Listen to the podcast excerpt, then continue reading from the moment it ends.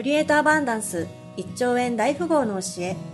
この番組は1兆円大富豪が伝える人生全方位に豊かになれる。誰しもが持っている力を引き出すことができるようになる知恵のお話をお届けしております。今日は種子の原理ですね。種子の原理。種子の原理は、えー仏教とかそれからその、えー禅とか哲学。さまざまな流派の中で種子の原理ちょっとだけは来てるんですけれどもうちの流派では分かりやすくマヤさんが作った、えー解説解釈の仕方がありましてこれとても簡単なので全部で2つや3つぐらいしかないんですよ。監督の方はぜひ覚えて自分でもできるようにしていてください。簡単なんですよ面白い。種子の原理っていうのは、えーまあ潜在意識と潜在意識があると。で、この、えー潜在意識のとってもとっても深いところに、荒屋敷層っていうのがあって、荒屋敷層の中には、種、情報が一個一個種子っていうような形ではないんですけれども、情報は主に一つの声として、あるいは一つの言葉としてそれこそ、一枚の映像として、という形であなたの荒屋敷の中に入ってるんですね。もうこの私たち人生を生きてる。何を生きてるかというと、この阿頼耶識の中の情報を忠実に生きてる。うん。あなたが生まれる前から、私たちは生まれる前から、医学では DNA っていうふうに言います。多くのところ全部 DNA。DNA とは遺伝情報、遺伝インフォメーションのことですよね。今の科学は私たちにこういうふうに教えてるんです。えー、突然変異、DNA は突然変異します。例えば放射能で突然変異します。でも放射能で突然変異するときは、これは受動的、能動的。要するに、自分で決めていない、外の環境によって突然変異しました。とたまにこういう写真も見ますよね。鼻の半分が白、半分が赤。あ、ここは放射能がこういうふうになりましたと。で私たち人間が自分たちで成長するときには自分で決められるんですよ。放射能の影響を受けて能動的にそういうふうにやるなるんじゃなくて、自分で決めて私は良くなるんだとっていう。その時点でもうすでに荒屋敷の方にあなたの情報、あなたの新たな決意によって新たなものを言っているんですね。うん。で、この荒屋敷の中の情報は4つの特徴があります。4つの特徴があります。一つは、果実と書いて、果実と書いて、グーと書いて、ユーと書く。かぐ、かぐゆ、かぐゆ、かぐゆ。つまり、この、このものがあれば必ず出てくるよ。種、種があれば必ず実りますよ。っていう意味なんです。だから私たちはこれを忠実に生きてるんですよね。うん、これが、今で、今でなかったら明日出る。明日出なかったら明日出る。どういうタイミングで出るかは、この種子自身が自分の状況、例えば30年前にあなたが埋めたこの種子の状況と、今日のこの状況がとっても共鳴しました。その時にパーンと出てくる。で、今回の人生がたまたま出なかったとしても、来世また出てくる。うんだから私たち修行、成長、修行、成長、自分を見つめ直す、自分を見つめ直す、自分を変える、自分を変える。結局のところ何を変えてるか。この種子の情報を変えてる。この種子非完全なものを完全なものに変えていってる。例えばあなたの情報の中では、私は長生きできないかもしれない。という情報がある。それはなぜあなたがそう思ってしまったかというと、あなたの親が長生きしなかった。もしかしてあなたのおじいちゃんのおじいちゃんが長生きしなかった。お宅のおじいちゃん、おじいちゃん、おじいちゃん、おじいちゃん、お父さん、全然、全部長生きしなかったので、あなたも同じ種子を持ってしまっている。私も長生きできないかもしれない。なぜならば、うちはこういう家系ですから。と、あなたは、多くの方はそう思ってらっしゃるんですよね。これはもう、とってもわかりやすい一つの不完全な種子なんですよ。そういう時にはこの種子を修正した方がいい。必ずあなたにとって有利なこと。だって長生きしないでどうするの ね。うん。これは一つの特徴。か、る、ゆっていうふうに言うんですけれども、もう一つ、うん二つ目の特徴。輪廻転生とともに、これ、この情報は遺伝するんです。遺伝する。あなたのところのみならず、あなたの以後生まれた子供、赤ちゃん、えー、子供、孫、全部同じその不完全の情報を持っていくんです。だから修行が大切。自分自身のみならず、あなたのご家族、あなたのこれからの後輩、これからの世代にも関係するし。それが3つ目の特徴。ゆっくりゆっくりゆっくり香ることができる。ゆっくりゆっくりゆっくり香ることができる。現代教育ほとんどこの特徴を使ってるんですよね。宗教もほとんどこの特徴を使っています。あの、仏教はお経を唱える。お経はほとんどダイヤモンドの種子なんですよ。だそれを何度も何度も繰り返しすることによって自分の中の不完全なものをいつのいつの間にか自分でできるようになるために皆さん修行していらっしゃるんです。キリスト教も結局そう、神様に感謝しましょう。私たちは感謝しましょう。感謝しなければならない。毎日毎日毎日毎日言われたら、あなたには、ああ、感謝しなくちゃいけないって思うようになるし、それもゆっくりこの香るっていう特徴を使ってるんですね。で最後のこの一つの特徴は、一瞬で滅びることができる。さな滅っていうふうに言うんですけれども、一瞬で滅びることができる。この絵で、映像で言うと、例えばあなたが自分の農園ガーデンに行って、おっ、一つの種が良くない。出ました。映像化すると、このようなやり方は私たちの流派では一番よく使っているやり方です。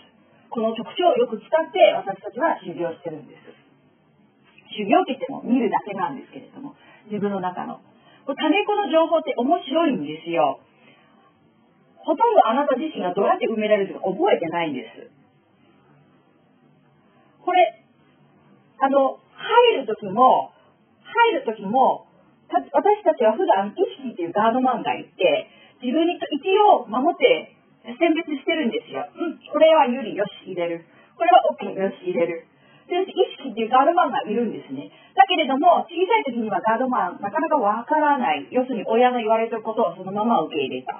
それから、えー、あなたの五感、私たちが言う、情報収集するには私たちは目や耳や、えー、鼻、口、その辺のもの、その辺、あと意識、これで情報収集してるんだけれども、これらの五感、いきなり大きな衝撃によって、シャットアウトするときに、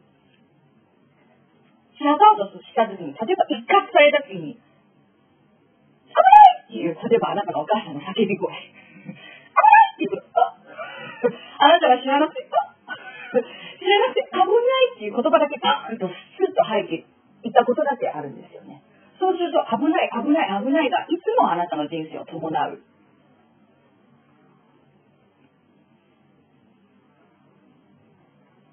例えば小さい時に、バカだろってあなたのお母さんが叫んだとします。毎回このように叫んだ叫んだとします。であなたが大きくなったら、階級とか EQ とか関係なく、あなたは必ず何か失敗や何かできない時には、どうして私こんなにバカなんだろう。で、必ず作動するんですよ。やっぱり私ってバカだ。このように出てくるんですよ。あなたの自分の中によーく出てくる、あなたにとって全然有利じゃない情報や言葉、時私の場合、時々違う人の声で出てくることもあるんです。でも、それはなぜ出てくるかというと、あなたの中に持ってるから、種子としてあなたの中に情報が入ってるからなんです。だから出てくるんです。あの、入る時の状況は、その先ほど、その、意識たち、ガードマンたちが守ってる時だったり、それからあなた自身が、えー、私たち前も言ってたんだけれども、あなた自身が、えー薬睡眠薬とか、それから手術をするときに、えー、麻酔薬、そうそう、麻酔をつけられたときに、こう、もう意識を朦朧と、そうそうそう、うちの流派では、深度催眠、催眠、催眠術ってあるじゃないですか。日本でも海外でもすごいありますよね。催眠は、浅い催眠は OK なんですけれども、うちの流派的な考え方。震度催眠は危ないっていうような考え方なんですね。震度催眠なんで危ないかというと、別に命に関わることではないのですが、震度催眠の時にあなたの意識が全部眠っているんですよ。全部眠っている。だからその時の情報を良くも悪くも全部入っていくんです。こう、お医者さんのにしても、あなたのセラピストにしても、その、その当時のものが全部このままあなたの中に入っていくんですね。だからそれは危ない。なるべくしない。だから例えば、えーそう、お酒を飲んで昏睡状態になったという経験のある人も、なるべくそうプライベートセッションを通して当時のことも思い出して、ないものはきれいに、いらないものはきれいにして、っていう作業が進められてるんですね。で、私自身前も言ったと思うんですけれども、それまでの懇親会本当にあの、毎回、ちょっとずつみん。なずれていくみたいな。私自身も含めて。で次の日も大変だなって。本当に大変なん。ですよ。次の日も後悔なん。でこん。なに飲ん。だもうちょっと次、今回こそほどほどにって、毎回思ってきてるのに、気がついたら待って、あれみたいな。次はいつも大変な思いしてるん。ですよ。他のところそこまで飲まないのに、自分のだけ、ななん。でだなっていうふうに考えたときに、こう、あるやっぱり次の日、大変な思いをして、あんまりも大変な思いをしたんで、そこで一発奮起、よし、私は自分のタレントを見るんぞ。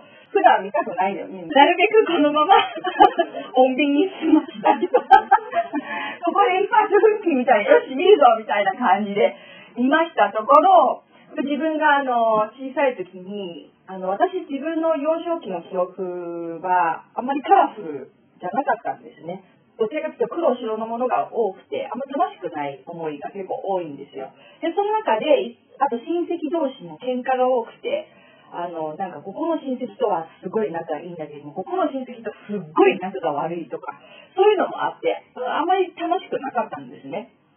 で、ある日、すごい遠い親戚のところに行ってみんなで、私多分まだ小学校5、6年生ぐらいだったと思うんですけれども、初めてワインを飲んだんですよ。まあ、中国では一応未成年者ワイン飲んじゃいけないという法律はないんですね。法律はない。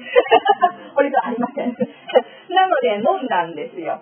で、初めて飲んですごい甘くて、甘口のワインだったんで、すごい、あの、美味しいって言ったんですよね。で、美味しいって言ったら皆さん喜んで、ああ、もっともっとっていうふうに、こう気分も良くなって、ああ、こう、ハッピー、もともとハッピーだと思うんだけれども、お酒を飲んでさらにハッピーになって、周りの人もすごいハッピーになって、もっともっとっていうのを、うちの母だけが心配して、もうやっぱり、やっぱり、だけ心配して、みんながあとは全部、もっともっとっていうのが、その時に意識がすでにこう、まだあったんだけれども、ちょっとだけやっぱりフェイドアウトする前にもっともっとっていう言葉がタネコになって自分の中に入っていったんですよ。だから自分ではこう飲む、飲んで飲んでいい感じになる時にここではどうし、やめるか、どうするかって言ってもっともっとっていう言葉が出てくるんですよ。だから自分の意思に反してもっともっと飲んで私は行っちゃいました。っていうような感じなんです。このように作動するんですね。不本意なことは大体こういう種子の影響なんですよ。うん、で、私自身がしたプライベートセッションの中で、これ面白いんですよ。本当に面白い。あの、理屈に合わない。全然理屈に合わない。道理に、理にかなっていない。けれども、その結果になる。私自身が、えー、作った、えー、作ったじゃない、こう、あの、対面セッションの中に、ある方は営業の方なんですけれども、彼、毎回自分のところに自分が努力してお客さんを連れてきたにもかかわらず、結果がいつも同僚のおかげになって、そのお客さんが同僚が、なんかどうこうとか言って、ごめんよ、ごめんね、今回みたいな、あこの人が良かったみたいな感じで、成績が強い人のところになるんですね。彼としては毎回自分が連れてきたお客さんなのに、なんでなんでみたいな。最初は、自分をごまかすわけなんですよ。あ、まあまあまあ、あの、次ま、ま、次まだあるからみたいな。まあまあまあ、今回はたまたまみたいな。っていうふうに自分をな、無理やりに納得させようとするんだけど、毎回結局、これこそ自分の努力最後までいっちゃうぞみたいな感じで自分で決めていくの、結局は、自分の知らない間になぜか自分のお客さんが、その、違う仲間たちと仲良くなって、結果的にまた、人のお手柄になるんですね。悔しくて悔しくて悔しくて、彼は。えい、それも一発で、よし、じゃあなんだ、みたいな感じで解決したくて、セッションをしたところもすごいまた早いんですよね。あの、三、三人兄弟、彼は真ん中だったんですけれども、上にお姉ちゃんと弟がいたのかな。お姉ちゃんと弟がいて、で、ある日、お父さんが、これテレビ見ちゃいけないって言って出かけたんだけれども、3人兄弟テレビを見たんですね。で、3人兄弟、彼が見たんじゃないっていうふうに彼の記憶の中にそうしてるんですよ。お姉ちゃんがつけて、弟が見たんだと。私は隣にいただけなんだと。だけれども、お父さんが帰ってきたところ、お姉ちゃんと弟がバーンと出てきて、彼は最後、ちょろいから最後になって、お父さん帰ってきて、誰がつけたんだ？お姉ちゃんと弟が一斉のせっていうふうになって、お父さんに怒られた時に、彼の中に出た言葉は、俺じゃない、俺じゃない、俺じゃない。俺じゃない、俺じゃない、俺じゃない、僕じゃない、僕じゃない、僕じゃない、僕じゃない、僕じゃないっていう言葉が結果的に種子になって、僕じゃないんだから、その営業の成績も僕じゃないんですよ。うーん、面白いんですよね。こういうふうに聞いていくこともある。あなたにとって不本意だ。なんでおかしいよね。でも大体もう、遡ると、あの、不完全な種子必ずあるんですよね。よくあるんじゃないですか。小さい時に、えー、例えば虐待を受ける子供が、産んで育てた子供は必ず自分が大きくなったらまた虐待するし、親が離婚してる人は、えー、自分も大きくなったら離婚する可能性が非常に大きい。それも全部映像化になって、例えば、えー、小さい時に親にずっと殴られた、殴られた、殴られること自体が一枚の絵として種子になってるんですよ。そうすると、殴ら、良くも悪くも関係ないんですよ。本人にとっては不本意なことなんだけれども、結局その一枚の絵が作動するしてしまうので、結果的に自分は、あの、全然殴りたくないのにまた殴って、これ一枚の絵、あの、種子っていう一番偉い情報、一番パワフルな情報としてあなたを支配していた。からなんです。だから、じゃあ、何を変え、どうやって解決するかというと、やっぱり過去に戻って、植えられた時の状況をよく思い出して、その時に関連するシチュエーションを味わう、感情を味わい切ることによって、この一枚の絵を、に対す認識変わっていれば違う絵になっていくし、そうすると違う結果にもなっていくんですよ。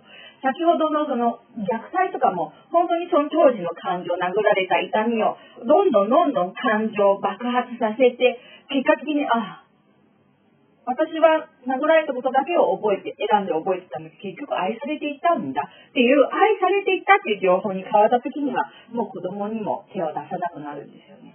で、じゃあ先ほどのその、僕じゃない、僕じゃないっていうところも、テレビは見てない。じゃあなんであなた、なんであなたのお姉ちゃんも弟もあなたっていうふうに言うわけっていうふうに言うと、結局3人の中には、いつも上か下が注目されてたんだけど、自分のところ全然注目されていないっていう様々な思惑、思惑っていうか計算もいろいろあって、結局目立ちたいし、えー、目立ちたい一方、責任も負いたくないし、みたいな。で、自分で知恵が出てきた時には、つけてないんだけれども、僕が悪かった、みたいな感じで自分だっていうふうになった時には、勉強成績も自分だっていうふうになるんですよ。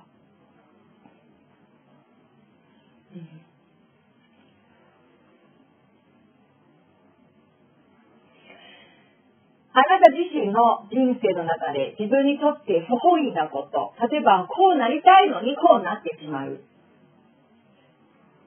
仕事に関しても、プライベートに関してでも、何でもいいんですけれども、自分にとって不本意なこと。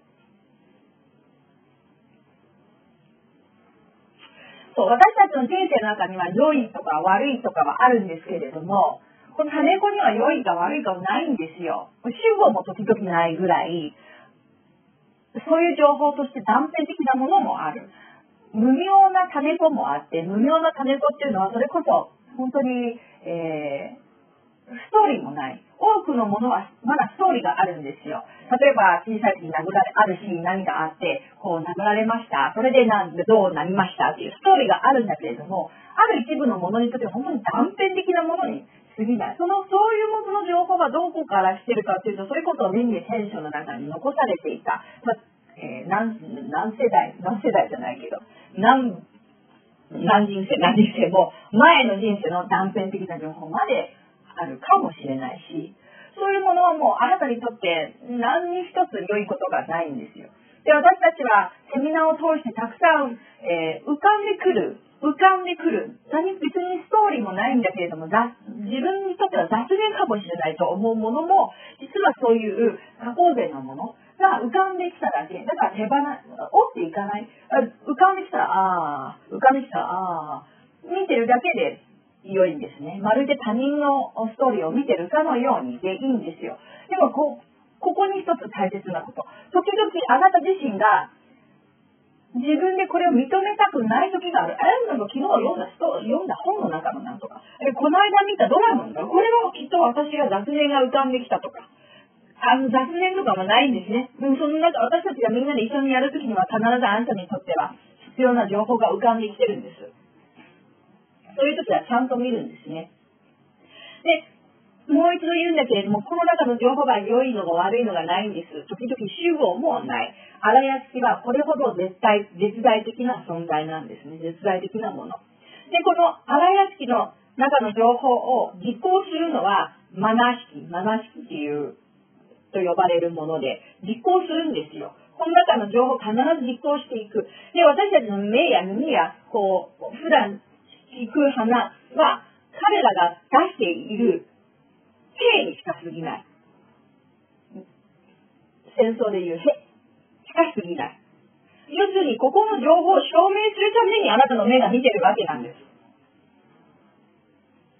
あなたの目が見たから思ったんじゃなくて、ここのものを証明するためにあなたの目が見てるんです。だから私たちの見てるものは、全然セミナーと前、ビフォーアフター全然変わっていくんですよ。それまでには、例えばあなたは誰もが私のことを好きじゃないっていうふうに思って言った時にあなたの種子がそういう時には、うん、誰が当ててもみんなあなたのこと嫌いなんですよ。あなたの目には必ず映るんです。なぜならその情報がそう言ってて、あなたの目もこういう情報ばっかり選んでみるんです。だけれども、あなた自身が変わって、えー、みんな私を好きじゃん。みんな私を愛してるんじゃん。っていうふうになった時には、あなたの目は、みんながあなたを愛してるシーンばっかり選ぶわけよ。そういう、ああ、私は愛されてるみたいな。そういう、そういうメカニズムに変わっていくんですね。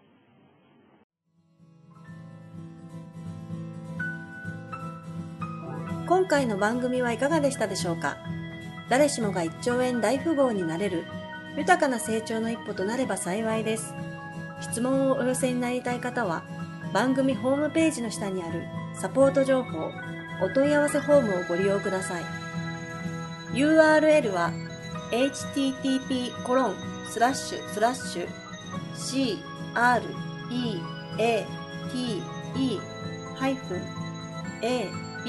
unce.or.jp